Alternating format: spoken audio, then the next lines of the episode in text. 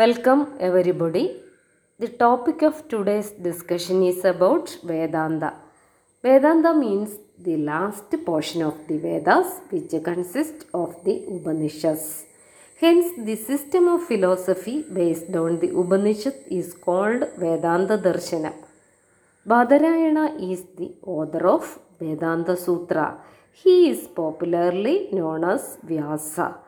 The Vedanta system, which is concerned with Jnanakanda of the Veda, is called Uttaramimamsa or Brahmamimamsa. The Vedas are considered as Apaurusheya.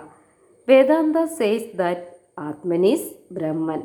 The Upanishads, the Bhagavad Gita, and the Vedanta Sutra constitute the triple basis or Prasthanatraya of the Vedanta system.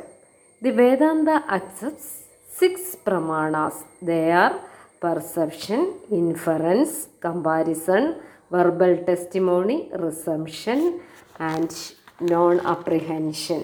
The Vedanta has many schools. They are Advaita Dvaita Vishishtadvaita Bhedabheda Shuddhadvaita etcetera I think the idea of Vedanta is clear to all of you. Thank you.